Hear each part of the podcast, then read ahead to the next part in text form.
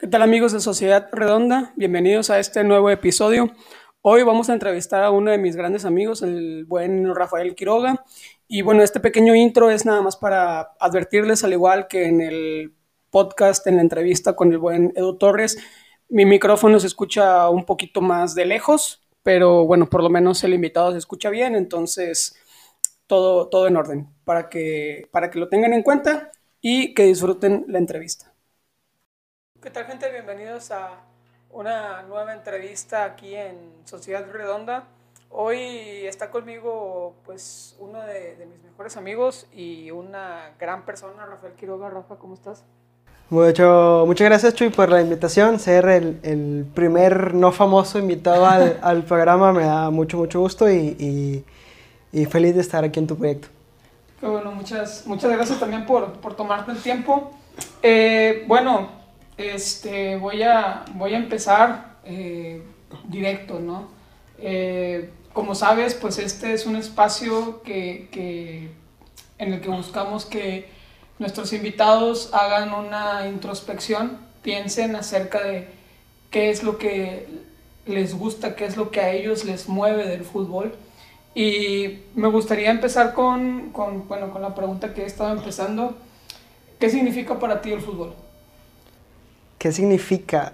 Híjole, eh, es, muy complicado poder dar una, definición al fútbol porque al final del día eh, abarca muchos aspectos de tu vida, abarca sentimentalismos, abarca eh, incluso tiempo invertido, dinero invertido.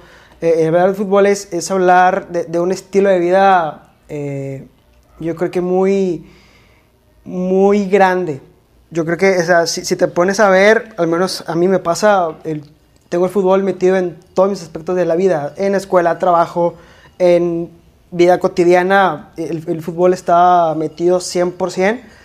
Eh, y tengo ahí, obviamente anécdotas que se van a ir dando más más adelante, pero yo creo que el fútbol lo definiría como un estilo de vida. ¿Para ti es un estilo de vida? Para mí es un estilo de vida. Ok. Y bueno, este, en ¿Tú crees, digo, por lo que me acabas de decir, considerarías entonces que, por ejemplo, una persona a la que no le gusta el fútbol eh, tiene una, un, vamos, un estilo de vida muy, ¿cómo definirías un estilo de vida de alguien que no le gusta el fútbol? ¿O cómo crees que tú sería eh, el estilo de vida de alguien? Digo, obviamente, eh, yo creo que, que todos tenemos una pasión por algo eh, a los que nos gusta el fútbol, pues nuestro, una de nuestras pasiones, si no es que la predominante, es el fútbol.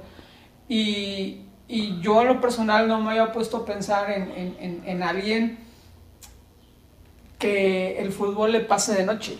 Eh, ¿Cómo crees que, que, sería un estilo de vida así? O sea, ¿tú te imaginas llevando un estilo de vida sin fútbol? Es, justo lo, que te iba a mencionar. Digo, incluso aquí en la sociedad tanto de nuestro estado en el que vivimos como del país, es muy extraño conocer a alguien que no le guste el fútbol. Incluso cuando, cuando te lo presentan se te hace raro, incómodo, porque ahora de qué le hablo, ¿no? Sabiendo que hay un millón de temas de qué hablar, el, principal, al menos aquí en nuestra sociedad, es el fútbol.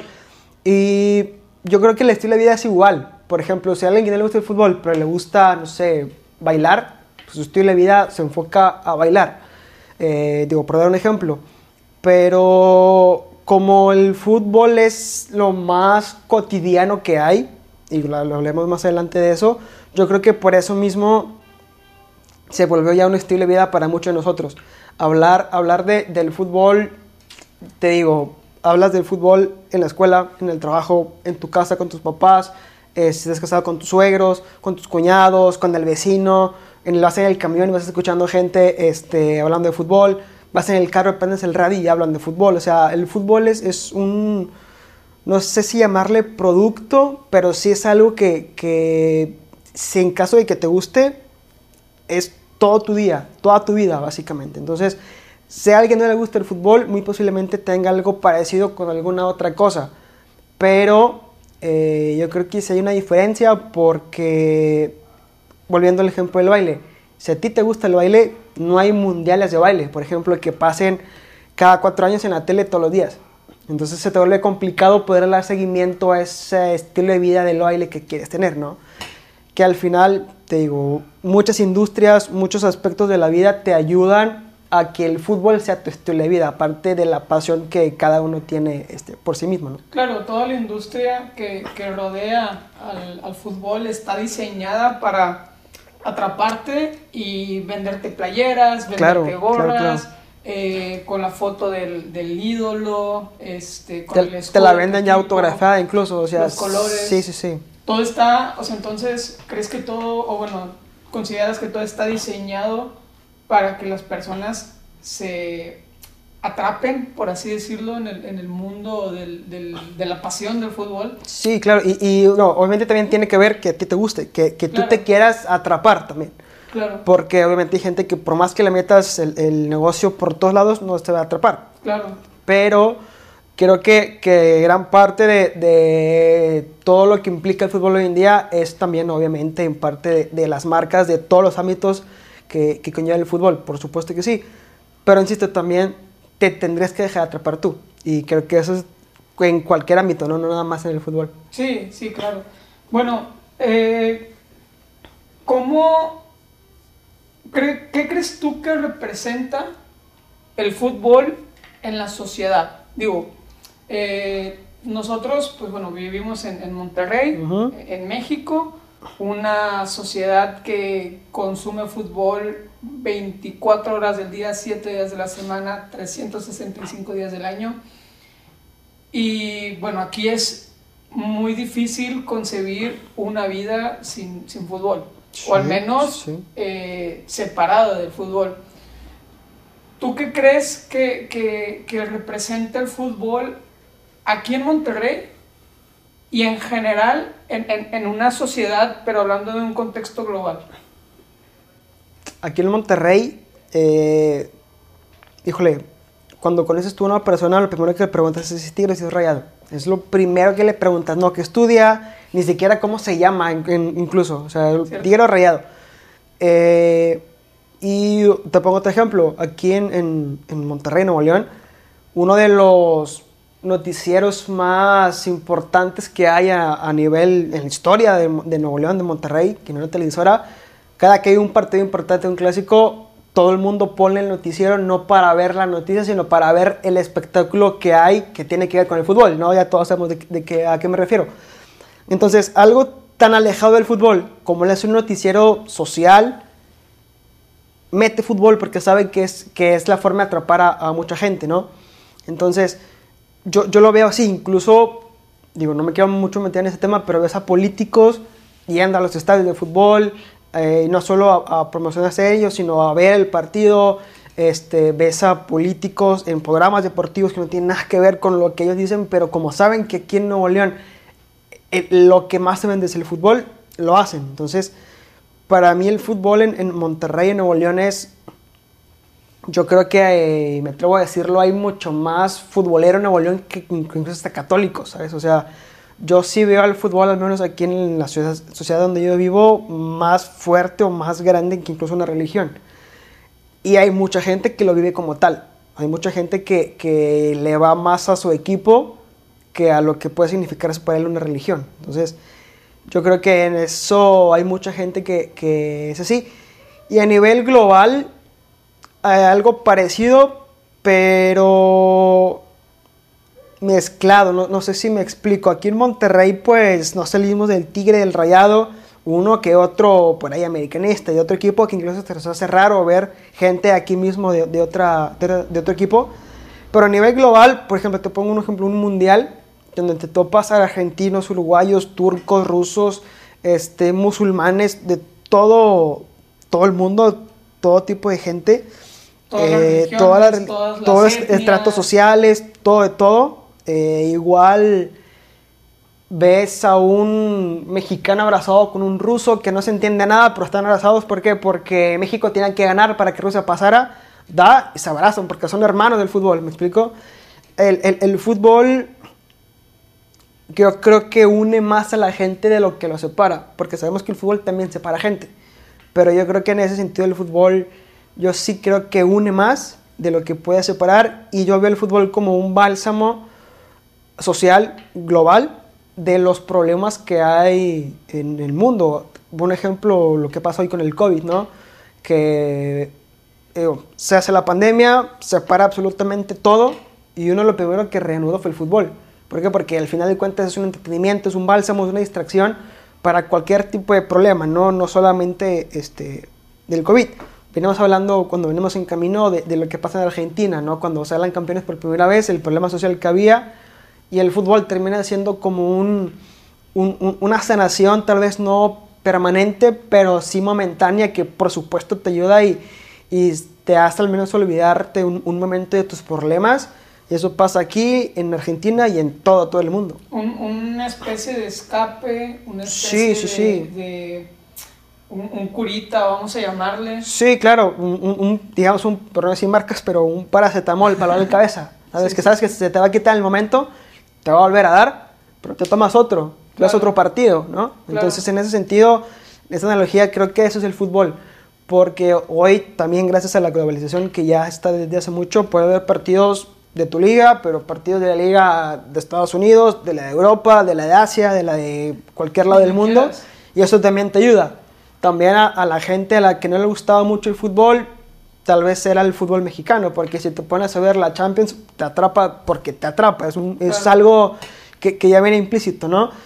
Y yo creo que eso también ha ayudado mucho a, a, a que el fútbol sea en global lo, lo que te comento, ¿no? También la, la, el hecho de que ya puedas ver cualquier deporte, cualquier partido del mundo, eso también ayuda demasiado. Claro, ayuda porque no es nada más un escape local, ya estás Exacto. viendo un escape eh, que vamos, a, a, a, sentidos prácticos es el, es el mismo, no deja de ser un partido de fútbol, pero ya no es un partido de fútbol de, de, de México, ¿no? Ya sí. son otros protagonistas, y, otro, otra forma de, de, ver el fútbol, etcétera, etcétera. No, y ¿sabes qué pasa? Que aquí, aquí en México se nos da mucho comparar y comparamos nuestra sociedad con cualquier otra. No es que aquí en México no sé qué, pero por ejemplo en Alemania, que son más responsables, más, más trabajadores, tal, tal, tal.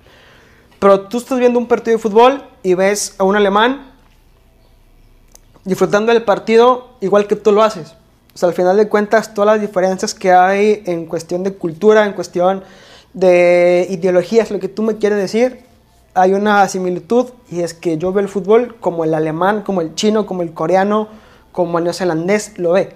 Entonces creo que en ese sentido el fútbol también te da algo de identidad, pero también algo de similitud con, con cada persona que le gusta el fútbol y eso para mí es, es, es bastante importante. ¿Por qué crees que en ese sentido, digo, yo, yo, estoy de acuerdo contigo con que un, un, un, un, asiático, una persona europea, un sudamericano eh, que nos gusta el fútbol, lo vemos de la misma forma. Lo vemos con la misma emoción, lo vemos con la misma pasión, con el mismo entusiasmo, eh, con las mismas ganas de, entretenernos, de por fin voy a ver a, voy a, ver a Messi, voy a ver a, a mi selección, voy a ver a, a X. ¿Por qué crees que no, esto no pase con algún otro deporte? ¿Qué crees tú que hace al fútbol tan especial y tan diferente, social y globalmente hablando, a, a, otros deportes? Porque hay otros deportes que también se juegan de forma global, sí, sí, el béisbol, el básquetbol, eh, son, son ejemplos de, de, de, deportes que se juegan. Eh, béisbol vemos en, en México, en el Caribe, en Asia, en Estados Unidos obviamente, no vemos tanto en Europa. Eh, y básquetbol vemos en Sudamérica, vemos en Europa, vemos en Estados Unidos, pero ¿qué crees tú que el fútbol, que, que, que, hace global al fútbol que no ha podido ser con otros deportes? Eh, yo creo que uno de los, de los factores principales es lo fácil de la jugabilidad. Tú puedes agarrarte una ficha de un envase que ya te hayas terminado, lo pones en el piso, lo pateas y estás jugando fútbol. Yo creo que eso tiene mucho que ver. Eh, aparte, insisto, esa fácil jugabilidad eh, te hace... Eh, un ejemplo, tú estás en la calle, no sé si tú lo, lo, lo hiciste, yo muchas veces, jugar con tu vecino al fútbol con un, una, un bote de plástico, un bote de, que ya no utilizabas. Y el meter un gol con ese bote de plástico te generaba la misma euforia que te daba meter un gol con un balón en una cancha de fútbol profesional. Yo creo que esa sensación eh, te da o, te sientes identificado con el jugador que mete el gol. Porque tú te acuerdas cuando en el barrio metiste gol con tu lata de Coca-Cola de Pepsi aplastada, ¿no? Esa, yo creo que es eso, ¿no? La, la, fácil jugabilidad que te da, porque para jugar básquetbol pues necesitas a fuerzas un aro o una canasta, que no es tan sencillo. Para jugar fútbol americano, pues ocupas mínimo de dos, tres personas para que uno te la lance, tú la vientes y el otro la atrape. Misbol, lo mismo, quien te lanza, quien batea, quien va por ella. Entonces, yo creo que es más eso. Que ojo, obviamente el fútbol americano, el béisbol, el deporte que tú me quieres decir, claro que genera emociones para quienes son afines a ese deporte, pero eh, yo creo que, que la masividad que tiene el fútbol es precisamente por lo fácil que se juega y también porque bien o mal es más fácil de entender que cualquier otro deporte, ¿no? Salvo reglas como el fuera de lugar, por ejemplo, que, que es de las más complicadas, que de complicada no tiene nada. Eh, bueno, ahorita con el bar ya no se sabe. Bueno, pero sí, coincido, pero ya, ya son temas aparte. Sí. Pero digo, salvo ese tipo de, de temas muy, muy este, puntuales, el fútbol es muy sencillo. Tienes el balón, mete gol, metiste gol, sacas y el otro, equipo tiene que meter gol. Es, muy sencillo jugar fútbol, es muy sencillo entenderle. No tanto como, por ejemplo, el fútbol americano, y que aparte que el fútbol americano es mucho más pausado, es más lento el fútbol. No tanto, pero también es un, es un tanto más rápido, ¿no? Eh, yo creo que es eso, es lo fácil que se puede jugar y lo fácil que es para poderle entender.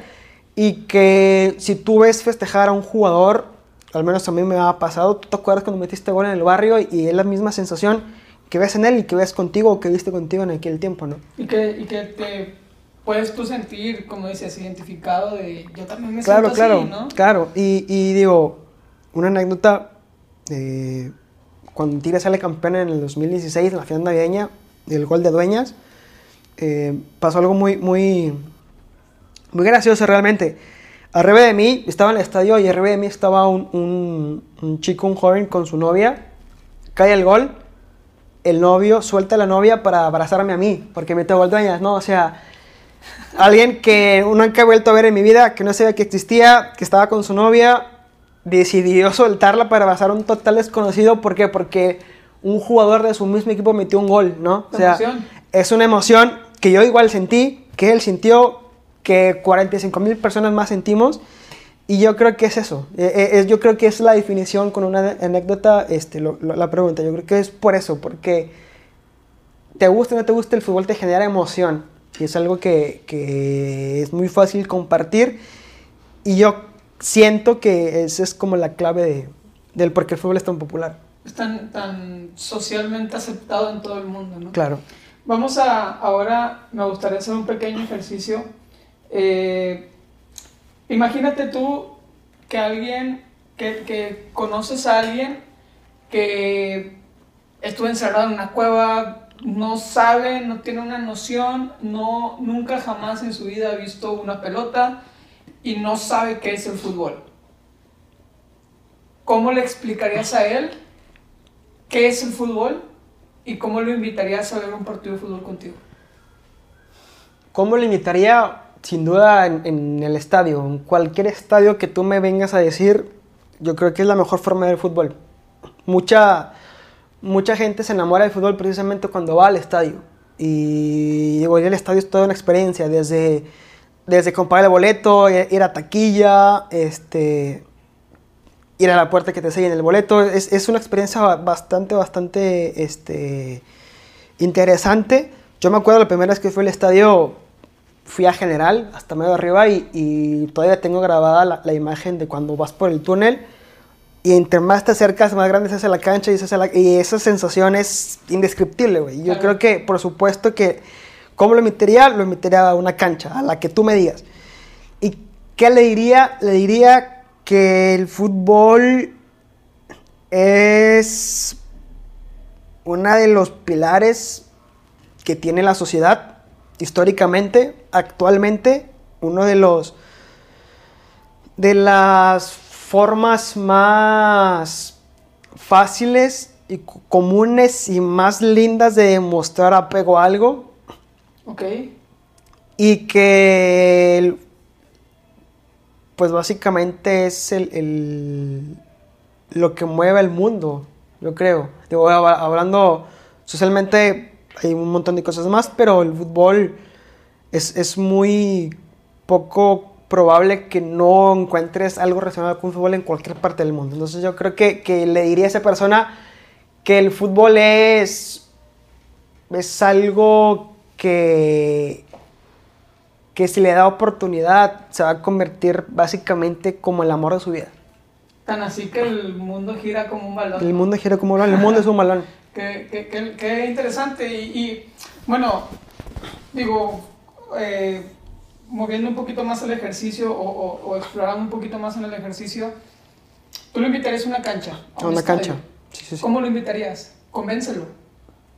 ¿Cómo lo convencerías de ir? O sea, vamos a ver esto. Pues mira, ven, ahorita- Te invito, conócelo. Sí, digo, ahorita, ahorita será un, un tanto más sencillo, ¿no? Le puedes mostrar videos de, por ejemplo, eh, tú que eres muy, muy de final, eh, cuando Salah anota el penal que califica a Egipto al, al Mundial, esa sensación, o sea, tú no lo viviste, no eres ni siquiera afín a ellos, pero la, sen- de ver la gente llorando, futbolistas, eh, cuerpo técnico, la misma gente, te provoca algo. ¿Qué es? No sé, pero te provoca algo. Le, trataría de, mostrar ese tipo de, de videos para demostrar lo que puede generar el fútbol, ¿no? Por ejemplo, yo también se viene a la mente, eh, no, no recuerdo quién mete el gol, pero el gol que, clasifica a Panamá al Mundial es algo parecido. Eh, le mostraría ese tipo de videos, ese, tipo de, o trataría de, de explicarle eso, que, que las personas en este mundo eh, sacan los lo mejor que tienen dentro viendo un partido de fútbol. Yo creo Pero que ese eso sería... Lo peor, tristemente, ¿no? Sí, digo, yo, yo creo que, que al final to- todos tenemos como nuestro, nuestro escape, como lo hablamos ahorita, pero mucha gente ve el fútbol también como, como en ese estrés, por ejemplo. De, tuve una semana complicada en el trabajo, voy a ver un partido de fútbol y si mi equipo pierde voy y le meto la madre a quien se me ponga enfrente. Digo, obviamente, Claro. lamentablemente hay gente que, que se desborda de eso, pero la gran mayoría de la gente o va, mienta madre, se siente y se acaba Al árbitro. al árbitro, al rival, al mismo jugador, al técnico de ese equipo, que es muy normal en, en esta ciudad, pero El Tuca. al Tuca Ferret exactamente. O vas y gritas dos, tres, los goles que mete tu equipo y terminas desestresado de una semana complicada, ¿no? O sea, no, yo no, no lo veo tan mal porque el, el estilo de vida que llevamos aquí en la ciudad y supongo que en el mundo en general te invita a eso. Realmente no hay una forma o habría otra forma de hacerlo porque el- el- la vida nos lleva eh, día con día a, a tratar de generar para poder vivir, poder comer y el fin de semana poderte desestresar y, y el fútbol es parte de eso y, y claro que es normal que, que la gente saque lo mejor de ellos en- viendo un partido porque no hay eh, cotidianamente una forma de sacarlo No, o no lo encuentran. o no lo encuentran No lo también. encuentran, claro. Y mira, ahora que, que estamos hablando en eso, eso de, de sacar lo mejor de sí al ver un partido de fútbol, o lo peor, que, que digo, tristemente no debería, pero pasa. eh, contigo quería, quería tocar un tema algo especial y es precisamente sobre la pasión de un hincha. Eh, yo sé que tú eres muy apasionado, eh, tienes fotografías con la cara pintada Sí, de sí, los colores de los tigres, eh, casi creo que has andado sin playera en el estadio. estado siempre, hay fotos, sí, sí, sí, total. este, ¿Qué tan grande crees que puede llegar a ser la, la, la pasión de una persona por un equipo de fútbol que no lo puede hacer por alguna otra cosa? ¿O por qué crees tú que la pasión de una persona puede llegar a ser tan grande por un deporte? Que al final del día es un deporte, Sí. empezó como un juego y, y- y, digo, su popularidad lo hizo lo que es hoy. eh, pero ¿por qué crees tú que, que- que algo tan, tan sencillo provoque una, un arraigo tan grande en una persona? Sí, mira, yo, yo sí me considero, sé que soy una persona muy, muy apasionada al deporte, al fútbol específicamente, y realmente apasionado a mi equipo. no, no te, traigo la México, pero no soy muy aficionado a, a la selección. Pero, digo, obviamente conociéndome, yo sé que hay gente el, el triple de apasionada que yo. Hasta dónde puedo llegar, conocemos gente que tiene pintada su casa con los colores, no solamente pintar la casa, pintado el escudo. Entonces, digo, ese tipo de, de situaciones que, por ejemplo, yo no haría, hay gente que sí lo hace y, y que ellos lo, lo, llaman pasión. También, lamentablemente, hay gente que desborda la pasión en otro tipo de, de aspectos como la violencia, por ejemplo, que, que, cosas que yo tampoco haría. Pero, pero sí, realmente no, no, te sabría decir, al menos en, mi, en lo personal, cómo me surgió. Lo que sí te puedo decir es que eh, hay una antes y un después, después de empezar al estadio. Yo, yo voy al estadio que tenía como 11, 12 años y no dejé de ir más. Digo, ahorita porque está la pandemia, si no, seguiría yendo sin problemas. Y bien o mal, pues era estar entrando como a la adolescencia, llega la adolescencia y igual seguí viendo fútbol.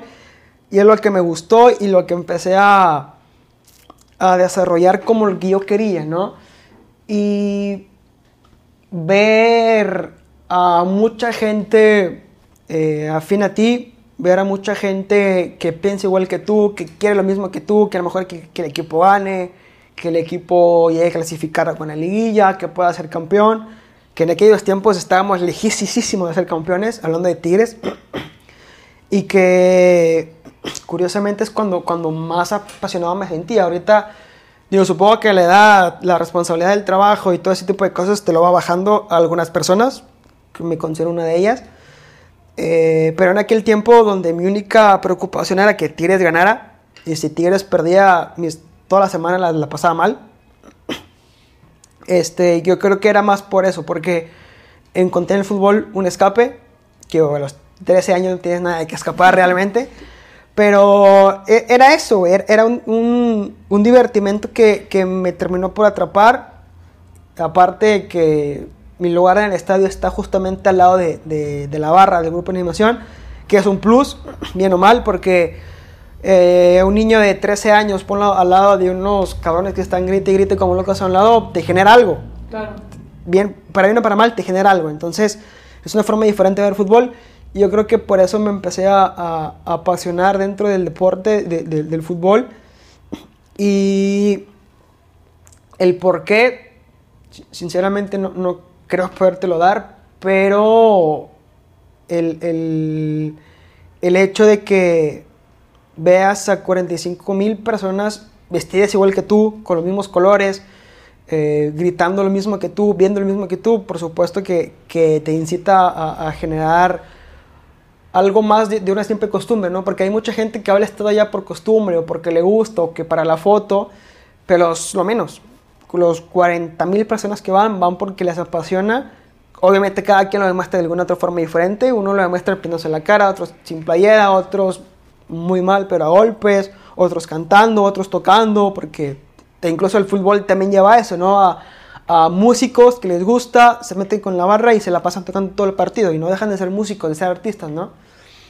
Y yo creo que, que la pasión al fútbol se demuestra de formas diferentes. Hay gente que es apasionada, pero que está con un micrófono y no lo puede expresar, pero que su misma pasión los tiene ahí, ¿no? O sea, digo, la pasión se muestra diferente y, y, el por qué te apasiona, yo creo que es por la esencia que tiene el juego. Yo creo que es, es básicamente por eso. Por la esencia que tiene el juego. Mencionaste que por la selección no tanto. Ya tuvimos una, una, pequeña pausa, un pequeño problema ahí con, con, la cámara, pero estamos de regreso. Rafa, estábamos en que en el tema de la selección. Eh, aquí, bueno, en Tigres eh, tenemos eh, jugadores, un francés, tenemos argentinos, un paraguayo, uruguayos, mexicanos también, el director técnico es brasileño. Y, y me comentabas que para ti no era tanto ese sentimiento por la selección. Eh, y pues bueno, la selección es los mejores 10, 15, 20 jugadores del, del, del país, ¿no? De tu país, del lugar donde naciste, etcétera, etcétera. ¿Por qué crees tú que, al menos para ti, no es tan grande la pasión por tu selección nacional como la que tienes por tu equipo? Yo creo que son, son dos cosas que van de la mano. La primera, por la ciudad que me toca vivir. Aquí eh, o somos de Tigres o somos de Rayados y nada más. E, es lo que consumimos realmente. ¿Por qué? Porque, digo, también tiene que ver mucho de, un personaje que, que, a las 2 de la tarde tú prendes la tele y te hablaba de Tigres o de Rayados o de nada más. Entonces ese arraigo que tenemos cultural de lo nuestro hace que, que a la gente de aquí de, Nuevo León específicamente y del norte del país le importa poco la selección. Aunado a que la selección nacional es un producto muy centralizado. La, la, la verdad es que la capital no suelta la selección muy fácil salvo con todas las excepciones que, que juegan o en Toluca, que está ahí mismo, o alguna excepción en San Luis, o cuando el Tuca le haces un favor y te prestan aquí al universitario. Entonces, digo, realmente yo creo que esos, esos dos factores son los, los más relevantes, que, que, aquí en Monterrey se consume lo propio y que también la selección no, no apoya, no se apoya a sí misma a poder ser este, querida en cierta parte por la demás gente, porque si tú pones un juego de eliminación aquí en Monterrey, te aseguro que se te va a llenar, pero no lo traen. Entonces, ese tipo de, situaciones creo que son las que hacen que el regiomontano, hablando específicamente de mí o en tu caso, no nos sentamos tan, tan arraigados a la, a la misma selección. Yo creo que es, va más por ahí. ¿Tú crees que, que, va por ahí? Y digo, creo que, es, creo que es muy interesante el tema del arraigo, porque pasa con Tigres y Rayados, no pasa con la selección la selección a lo mejor, como dices, es algo que vemos un poquito más lejano, un poquito más que, que, nos que tienen a la gente del norte del país o, fuera del centro del país un poquito más alejada del tema de la selección y obviamente eso eh, repercute en, la percepción que tiene que tiene la gente ¿no? de, su selección nacional. Eh, ¿Tú cómo te definirías como hincha, como, como aficionado? Eh, ¿cómo, ¿cómo, te definirías? ¿Cómo, eh, ¿Qué clase de aficionado es eh, Rafael Quiroga? Híjole, ¿cómo me defino? Yo, es que yo, yo, creo que va por etapas, ¿sabes? por ejemplo, yo me acuerdo que cuando, cuando estaba, recién empecé a ir, cuando estaba chico, yo, yo no me gustaba, no me gustaba bochear, por ejemplo. No me gustaba, que hoy tampoco lo hago, pero en ese tiempo sí lo tenía, para mí sí mismo lo tenía prohibidísimo. Este, si el equipo jugaba muy mal, era de los que se paraba y les aplaudía y, y sin importar el resultado, el funcionamiento del equipo, nada, este, yo, yo estaba feliz, orgulloso de ver mi equipo, ¿no? Ahora, en cierta parte también por, por ciertas personas, cierto grupo en el que estamos, este, que te hacen tal vez, que digo, no, no específicamente cambié por eso, pero te digo, como que empecé a ver ya el fútbol de otra forma y ahora te vuelves, te vuelves ya más un, tanto crítico de, de, la situación del partido del mismo equipo que de otra, de otra cosa. Pero yo me considero un, un, hincha apasionado que le gusta el fútbol, porque también hay gente que, que, va a la cancha sin saber nada de fútbol, pero igual le gusta el ambiente, le gusta estar cantando, le gusta tocar, le gusta este, tomarse dos, tres, cuatro con sus amigos y eso es lo que le gusta, no, no tanto el fútbol. A mí me gusta el fútbol, me gusta la pasión que se siente dentro del estadio, fuera del estadio, con, una, una carne asada con tus amigos es igual de apasionante que al estadio, o al menos para mí, obviamente las situaciones y circunstancias cambian, pero, pero al final de cuentas la sensación es la misma, ¿no? Y yo me considero como, como un tipo apasionado del fútbol, de su equipo, y que obviamente todo dentro de lo, de lo sano trata de demostrarlo de, de, las, de las posibilidades que tiene, ¿no? ya sea quitándose la cara, quitándose la playera cuando anotan un gol, o en todo caso este, gritando un gol jugando de visita, pero desde el sillón de mi casa o desde el sillón de la casa de un amigo donde me toque verlo, ¿no? ¿Alguna vez has tenido problemas por tu por tu pasión el fútbol. A lo mejor no de que te peleas por fútbol, pero, por ejemplo, no sé, falté un día al trabajo porque me fui de viaje y a ver a, los Tigres y el camión se quedó tirado y ya no pude ir a trabajar o te, ha tocado alguna situación así, vamos, que, que, que, tu pasión haya interferido en algún otro aspecto de tu vida que te haya generado algún tipo de problema? Tengo, tengo una anécdota, una historia. Era noviembre de 2015, yo estaba buscando trabajo, era una un telemarketing muy famoso aquí en Monterrey que, que practicas mucho el inglés, según dicen. Eh, yo fui, te digo, en noviembre, finales de noviembre más o menos, y me habían dicho que el horario que iba a tener iba a ser en la tarde, de, no sé, de 12 a 6, por ejemplo. Estábamos ya a final del torneo, faltaban dos, tres jornadas para, para que el torneo se acabara. Voy a la entrevista paso todos los filtros, todo bien. Al momento de firmar el contrato, la reclutadora me dice, oye, ¿sabes qué? Nada más que hubo un problema en el horario y va a ser, no sé, de 4 a 9 y media de la noche. Y en mi mente pensé, madres, si me quedo, Tigres va a calificar la liguilla, en tres semanas juega la liguilla, yo voy a estar trabajando, no voy a poder ir, muchas gracias, no puedo trabajar aquí. No decidí entrar porque sabía que no iba a poder ir al juego de liguilla. Digo, ya ah, pasó el tiempo y, específicamente tiene ser el campeón de liguilla contra Pumas, que, que, digo, en ese momento sentí como que felicidad por la decisión que tomé de tomar ese trabajo porque no iba a la liguilla. Pero si le dices a cualquier otra persona, me va a decir loco, idiota por no aceptar un trabajo por un partido de fútbol, ¿no? Claro. Entonces yo creo que eso es como que lo más, lo más cercano que tengo a eso, digo, y hay otras más, por ejemplo, eh, no como tal faltar, porque yo entiendo perfectamente, por más apasionado que sea, que, que el fútbol es, es un divertinaje, es, es, algo, es un entretenimiento que nunca va a ser más que temas familiares, que temas laborales, que temas escolares, pero claro que hay situaciones dentro del deporte y del entretenimiento que, que te llevan a, hacer ciertas cosas, ¿no? Por ejemplo, y recientemente que tiene juego la, mundial, la final del mundial, que es algo que pasó una vez y ya no va a pasar nunca más, posiblemente.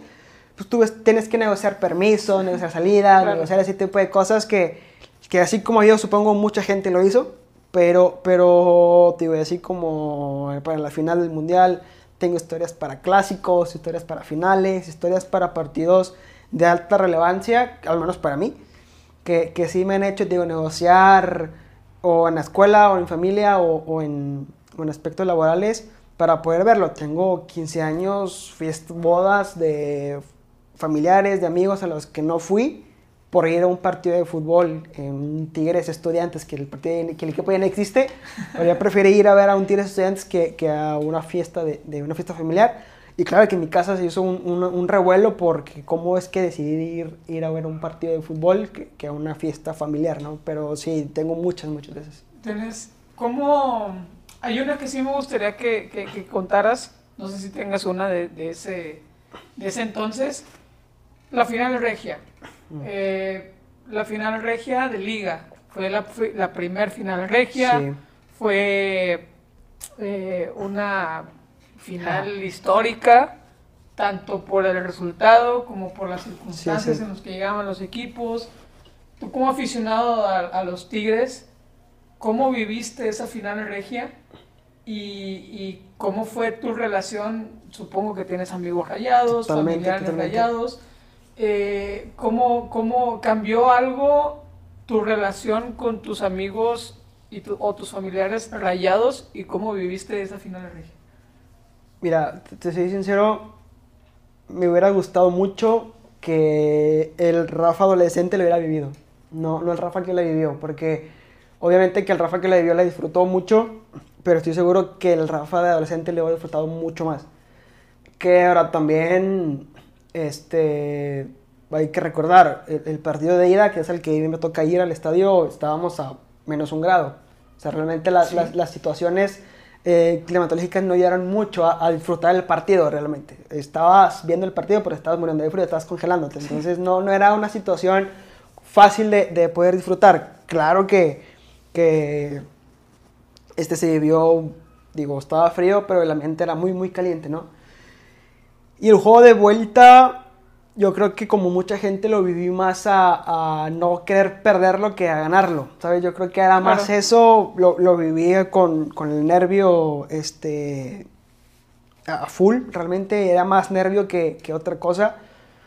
Y claro, y mira, digo la verdad, el, el momento cuando más, no sé, éxtasis sentí fue cuando se da la falla del penal. Porque sab- sabía que si no era esa no iba a ser ninguna. Faltaba muy poquito para que el partido se acabara. Entonces yo creo que eso fue ni siquiera el gol de Vargas ni el gol de, de, de Mesa. Los disfruté tanto como, como esa falla, ¿no? Y te digo, no, no me siento como mal conmigo por cómo lo viví, porque te- sí lo viví bastante este, normal en cierta parte, lo viví muy, muy escueto, pero estoy seguro que el Rafa del pasado lo hubiera disfrutado demasiado, mucho más de lo que lo hizo el, el que lo vivió, pero igual lo vivía full. Eh, con mis amigos rayados, la relación siguió obviamente siendo la misma, pero bien o mal cambia algo. O sea, no, no hay forma de, de querer llevar lo, lo que venía haciendo anteriormente porque lo que pasó fue un hecho totalmente histórico. Eh, no, no tengo, para mi suerte, mucha familia rayada. Entonces, ahí no batallé tanto, pero con mis amistades, por supuesto que cambian las cosas. Eh, obviamente, insisto, dentro de lo sano, dentro de lo, de lo legal. Pero claro, claro que cambió muchísimo. Pero, insisto, y vuelvo a lo mismo, el, el Rafa adolescente lo hubiera disfrutado un, un montón más, un montón, un montón más. ¿Tú crees que, Sí. que hubiera sido mejor vivirlo antes? Totalmente. Digo, a, a lo mejor, ahora te hablo de mí, porque al menos yo sí siento que se, me fue, no, no perdiendo, porque yo sigo siendo igual de apasionado que era antes, pero sí a lo mejor un poco más, ¿cómo decirlo? Más sensato. más sensato, más, concreto, más serio, ya no tan, tan revoltoso como lo era antes, si se puede decir la palabra, pero, pero sí, igual lo disfruté muchísimo y como dice la, la canción de la barra, ¿no? Es una de las grandes alegrías que hay y la viví como tal, claro que sí. ¿Cuál es tu anécdota favorita que te haya tocado vivir como, como, como aficionado a los Tigres? Tengo, te voy a contar dos. La primera fue algo frustrante, pero, pero al final muy, muy feliz, satisfactoria. Eh, cuando Tigres juega contra Alianza, quedan 4-2, y el gol de Nahuel. Yo fui al partido, pero no fui como hincha, fui como prensa, porque no sé si la gente por ahí sepa que eh, hemos compartido cancha como medios, eh, tú estás en, en tribuna de medio, yo estoy en la cancha de fotógrafo. Me tocó ver ese gol, bueno, no me tocó verlo, me tocó seguirlo con la cámara, que es algo totalmente diferente. Eh, veo cómo Nahuel cabecea, hago el disparo, toma la foto, una de las fotos que más me gustan, de las que he tomado en toda mi carrera como fotógrafo. Escucho cómo grita el estadio y yo no grité. O sea, esa sensación de, de escuchar a la gente gritar algo histórico, no, no me tocó vivirlo y me frustra, pero la experiencia de, de estar en la cancha, de ver cómo Nahuel Guzmán pasa al lado de mí con una euforia total, voltear a la, a la gente y ver la vuelta loca, eh, ponerle la mano a André y que André me la choque, eso no, no tiene igual punto de comparación, pero, pero fue frustrante porque no pude gritar uno de los goles más importantes que tiene la historia del club, pero satisfactoria porque viví una experiencia que en tribuna no lo hubiera vivido. Claro. Entonces es algo contrastante, por así decirlo. Y la primera vez que viajé con el equipo, la primera vez que viajé fue Con los Tigres, Con los con Tigres, club. sí, con, con el club, digo, no con el club, En el sino a seguirlo. Ah, bueno, Ah, ok, tengo de las dos, que realmente es mucho más satisfactoria la, la, la primera, cuando vas por tu parte, cuando vas con. Con amigos, con, en el bus, en el famoso bus, este, que llegas adolorido de las rodillas, pero, pero con la, la ilusión de, de conseguir el, el triunfo. Y fíjate que yo he viajado nada más tres veces y las tres veces Tigres ha ganado. Entonces, digamos que tengo experiencias positivas en ¿A ese sentido. Eh, fui a Pachuca, en, en la liga en la que Tigres queda campeón en el 2011. El partido de ida es el que voy. A la famosa de San Luis, A la invasión. a la invasión y a Guadalajara. A Guadalajara fui en el Tigre Charter. En- ¿Tigres o Atlas? A Guadalajara, Chivas, al Akron. Sí, sí, sí. Perdón, Atlas o Chivas, era la Chivas, pregunta. Sí, sí, sí. A Chivas. A Chivas, sí, a Chivas, eh, al estadio nuevo de, de ellos, y, y ahí dije la marca, como que no creo que nos vayan a pagar. Pero sí, la primera vez, como dice, la primera vez no se olvida, y, y la primera vez que Tigres sale campeón después de mucho tiempo, el, primer partido de liguilla, el primer gol que grito fuera del estadio, el primer viaje, que es, yo creo que es algo, una experiencia que cualquier hincha de fútbol tiene que vivir. Ver a su equipo fuera de, la ciudad es una experiencia muy diferente a la que se vive dentro del, del estadio local. Y el recorrido este, de, de tu lugar de residencia al, al lugar al que vas es, es increíble. Es, es, algo. Si vas con amigos, obviamente es mucho mejor. Pero en caso de que vayas solo, se vive igual. Estos, yo creo que esas dos experiencias me, me, me gustan de, de, ser hincha. Aparte de las finales. Eh, digo, obviamente gracias al equipo hemos vivido finales importantes como el Libertadores, Mundiales de Clubes, finales regias, de Conca Champions, de Copa, de prácticamente todo. Pero yo me quedo con esos dos, con el gol de Nahuel, que me tocó vivirla de otra forma a la que yo estaba pensado que iba a suceder y, y claro. la primera vez que me tocó viajar para ver a Tigres de, de visitante. Fíjate que fuimos tú y yo al, al, al Tigres Alianza. Este, uh -huh. Yo fui a la tri al palco de prensa, eh, está en, en, el área de general, eh, arriba, literal, y como bien dices, o sea, cuando, cuando vas tú como un medio de comunicación, pues tienes que guardar formas, ¿no? Sí, Porque total. a pesar de que seas eh, aficionado al equipo que sea, eh, no, no vas como aficionado, uh -huh. vas como, como una persona que va a trabajar, que va a desempeñar exacto. un rol, ¿no? Sí. Pero te voy a confesar que, que ese gol de Nahuel es el único gol que he gritado como prensa en, en, en, en un estadio. ¿no? Sí, totalmente. Eh, a mí, en lo personal, me ganó totalmente la emoción. Este, y, y, y digo, lo, lo, lo, digo abiertamente, ¿no? O sea, a mí me ganó la emoción. Eh, yo me acuerdo que cuando vi a, a, Nahuel que iba a ir a rematar, dije, Nahuel va a meter gol. O sea, te lo juro sí, que fue lo primero que pensé. Fue lo primero que pensé. Nahuel va, Nahuel va por el gol, ¿no? Termina pasando y, y, y yo no, no, no me pude aguantar, así tal cual. No pude contener. Sí. El, el, el, el, la emoción. ¿no? Y, y, y, pasa, digo, volvemos al tema anterior con la selección. Digo, hay, hay periodistas, narradores, comentaristas que en juego de selección se ponen igual, pero para que se sienten identificados con su selección, con su país, hablando de México y de cualquier parte del mundo.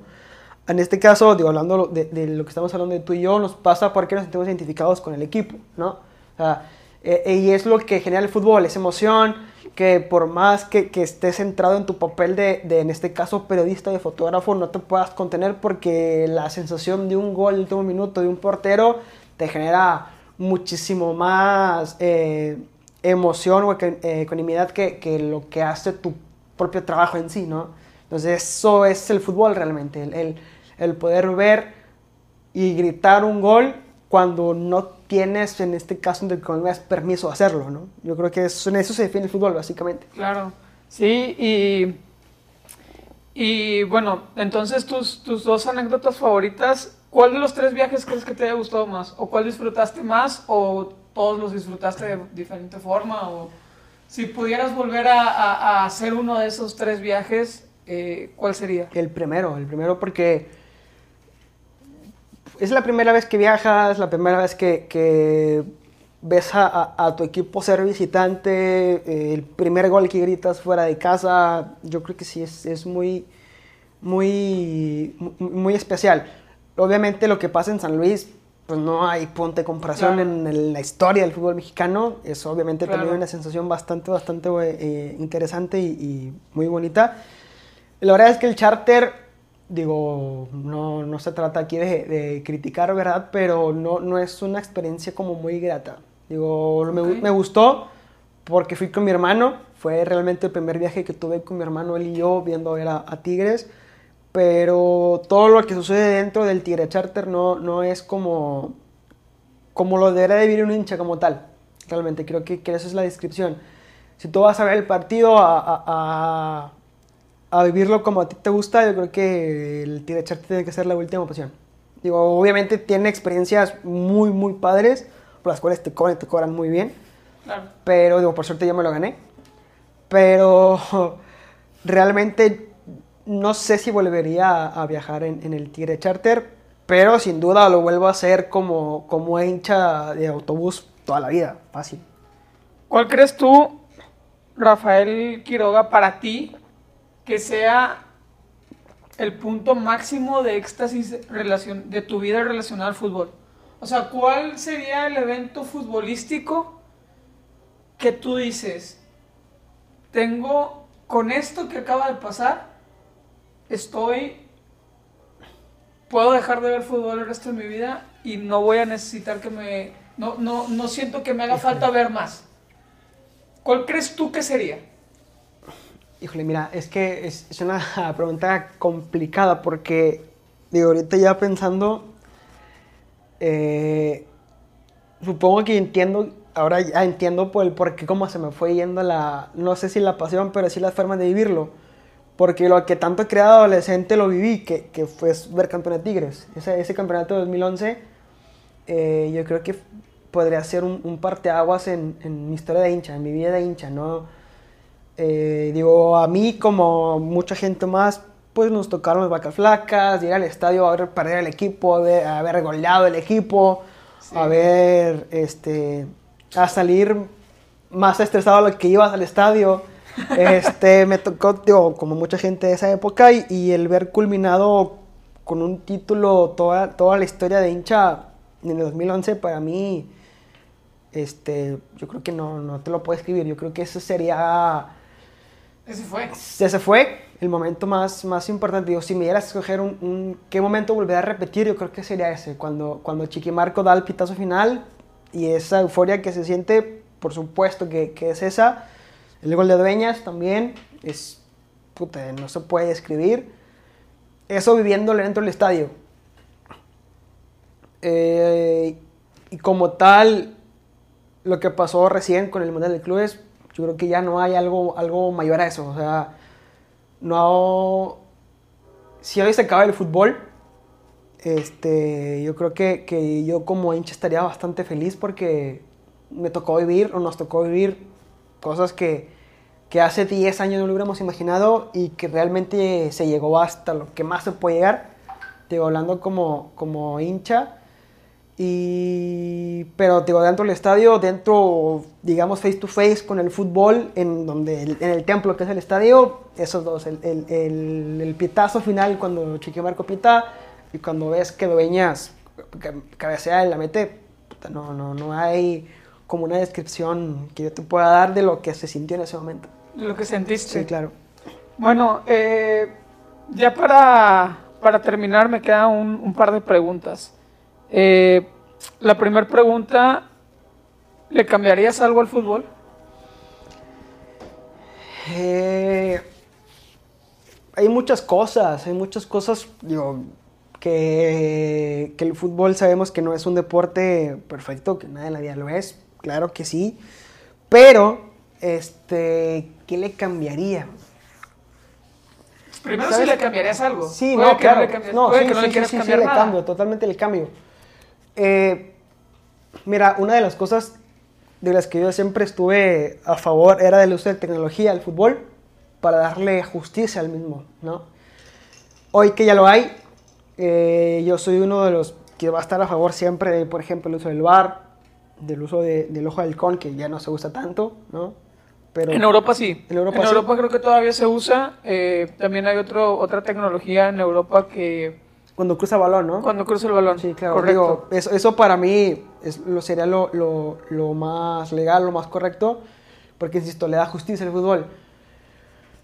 Eh, totalmente es, es verdad que una de las esencias del fútbol es el error humano. ¿No? Hay equipos que, que ganan títulos por errores arbitrales, por errores este, de abanderados, de, de- como, como tal y que al final de cuentas justo no, pues es el deporte, es el fútbol y así se, se, estipulaba antes, ¿no? Ahora con el VAR, con la tecnología, creo que se busca lo, lo- más legal posible yo creo que eso si bien no lo cambiaría, pero sí trataría de mejorarlo, que el fútbol sea un poco más, más justo, digo, es una, una frase muy trillada dentro del fútbol que dice el fútbol no es justo, si es el que mete más goles gana, ¿no? Y realmente así va a ser y va a seguir siendo, pero en ciertas partes como teorías arbitrales yo creo que sí trataría de, de erradicarlos si es posible, que va a ser muy complicado. Y yo le cambiaría también que estuviera más al alcance de todos. O ir al estadio es muy caro, sale muy caro ir al estadio. Entonces hay gente que, que paga bonos, que paga boletos con lo que cobran de quincena, básicamente. Y, y yo creo que, que, hay mucha gente que le gusta, que le apasiona y que no tiene posibilidades de ir a una cancha de fútbol. Lo único que, que alcanzan, por decirlo de alguna forma, es cuando juegas de copa, juegos de conca, juegos que no son tal vez de alta relevancia y ahí es donde tienen posibilidad, pero sabemos que no es lo mismo ir a un partido de ese tipo de trascendencia que uno llama más importante, ¿no? Yo creo que esas dos serían la tecnología y la justicia y poder tener el fútbol más al alcance de todos, porque digo, si sumas que es muy caro el estadio, hoy en día hay un millón de plataformas que te tienen bloqueado el fútbol, no lo puedes ver, tienes que pagar tal programa, tienes que pagar tal aplicación, contratar tal servicio para poder ver un partido de fútbol. Eso tampoco ya mucha gente tiene acceso a, a, a verlos ni siquiera por la tele. Entonces, claro. Eso mismo te va cerrando el abanico de, de, de, espectadores y se va perdiendo la esencia también. Entonces, digo, sabemos que hoy en día en Internet te aparece todo, pero no es lo mismo. ¿no? Claro. Entonces, yo cambiaría esos dos. El, el, el, que el fútbol esté más abierto a, a todo el mundo como lo era antes, ¿no? Y, y, en ese sentido creo que, digo, la verdad es algo que yo no había pensado, porque tienes razón, cada vez es más caro ir al estadio, sí. cada vez es más caro poder vivir la experiencia de ir a un partido de fútbol. Cuando, digo, el fútbol, en estricto sentido, como, como lo platicábamos al inicio, está al alcance de patear una ficha en la calle. Totalmente. ¿no? Eh, pero ya la experiencia del fútbol profesional, del fútbol, de, la, de, de, esta industria tan grande que se ha hecho de fútbol, eh, sí creo y coincido contigo que, que, que, se ha hecho un poco más eh, inalcanzable para, para, cierto estrato social. Sí, total. ¿no? Que antes era, bueno, no por el estadio, pero lo veo por la tele. Bueno, ahora ni eso, pero no tengo, tengo que contratar para poder ver el partido. Entonces sí se vuelve muy complicado para, para la gente poder ver un partido de fútbol ya hoy en día.